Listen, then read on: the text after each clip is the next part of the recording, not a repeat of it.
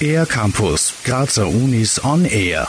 Wir sitzen zu oft, bewegen uns zu wenig, essen zu viel und zu ungesund. Die Kombination ist nicht nur gefährlich für unsere Gesundheit, sie schlägt sich auch auf unsere Figur nieder. Fettpölsterchen loswerden ist die Devise. Doch das Fettgewebe hat auch positive und sogar lebenswichtige Eigenschaften. Harald Mange vom Klinischen Institut für medizinische und chemische Labordiagnostik der Med-Uni Graz das Fettgewebe wurde eigentlich früher immer als dumm und äh, relativ nutzlos und störend empfunden.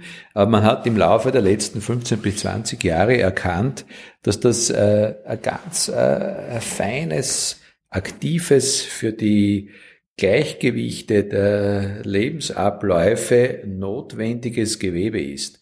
Das Fettgewebe speichert natürlich Energie. Es produziert aber normalerweise auch etwas, und zwar Botenstoffe, die zum Beispiel Stoffwechselvorgänge und Entzündungsprozesse beeinflussen. Einer dieser Botenstoffe ist das Adiponektin. Wie erst jetzt bekannt wurde, steht es in direktem Zusammenhang mit dem Blutfett Cholesterin. Labormediziner Harald Mange und da gibt es, wie alle wissen, das äh, Cholesterin, das gute und das böse Cholesterin. Das gute Cholesterin ist das HDL-Cholesterin. Dort ist das Cholesterin sicher dicht verpackt und wird transportiert zum Gehirn und so weiter, wo es gebraucht wird als wichtiger Nahrungsstoff. Dann gibt es da aber noch das böse LDL-Cholesterin. Haben wir zu viel davon in unserem Blut, können Gefäße verkalken. Diese Schäden können tödliche Konsequenzen haben.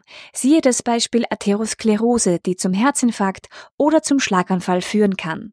Wichtig ist deshalb, viel gutes HDL-Cholesterin einzulagern. Aber es kommt nicht nur auf die Menge an, sondern auch auf dessen Qualität. Ein Team der Med-Uni Graz hat herausgefunden, dass das HDL wie eine kleine Nanomaschine wirkt und kann mehr von der Maschine geben, von den HDL-Molekülen, aber sie können besser oder schlechter funktionieren. Und das ist die HDL-Funktionalität. Das ist die Funktion dieser Maschine, wie sie Cholesterin nicht nur transportiert, sondern verarbeitet auch. Genau diese Funktionalität des HDL-Cholesterins wird von dem Botenstoff Adiponektin ganz wesentlich beeinflusst. Wir sollten also auch immer einen hohen Adiponektinspiegel haben.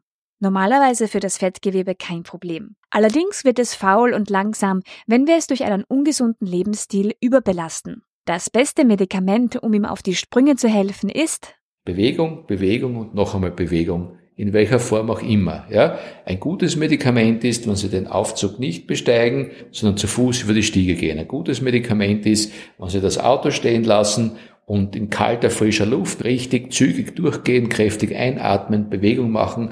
Laufen ist äh, fast noch besser, oder muss man auf die Gelenke achten.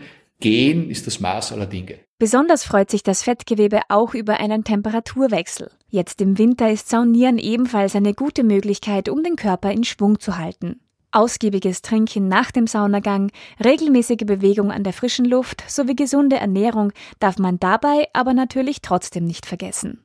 Für den Air-Campus der Grazer Universitäten, Gerhild Leliak.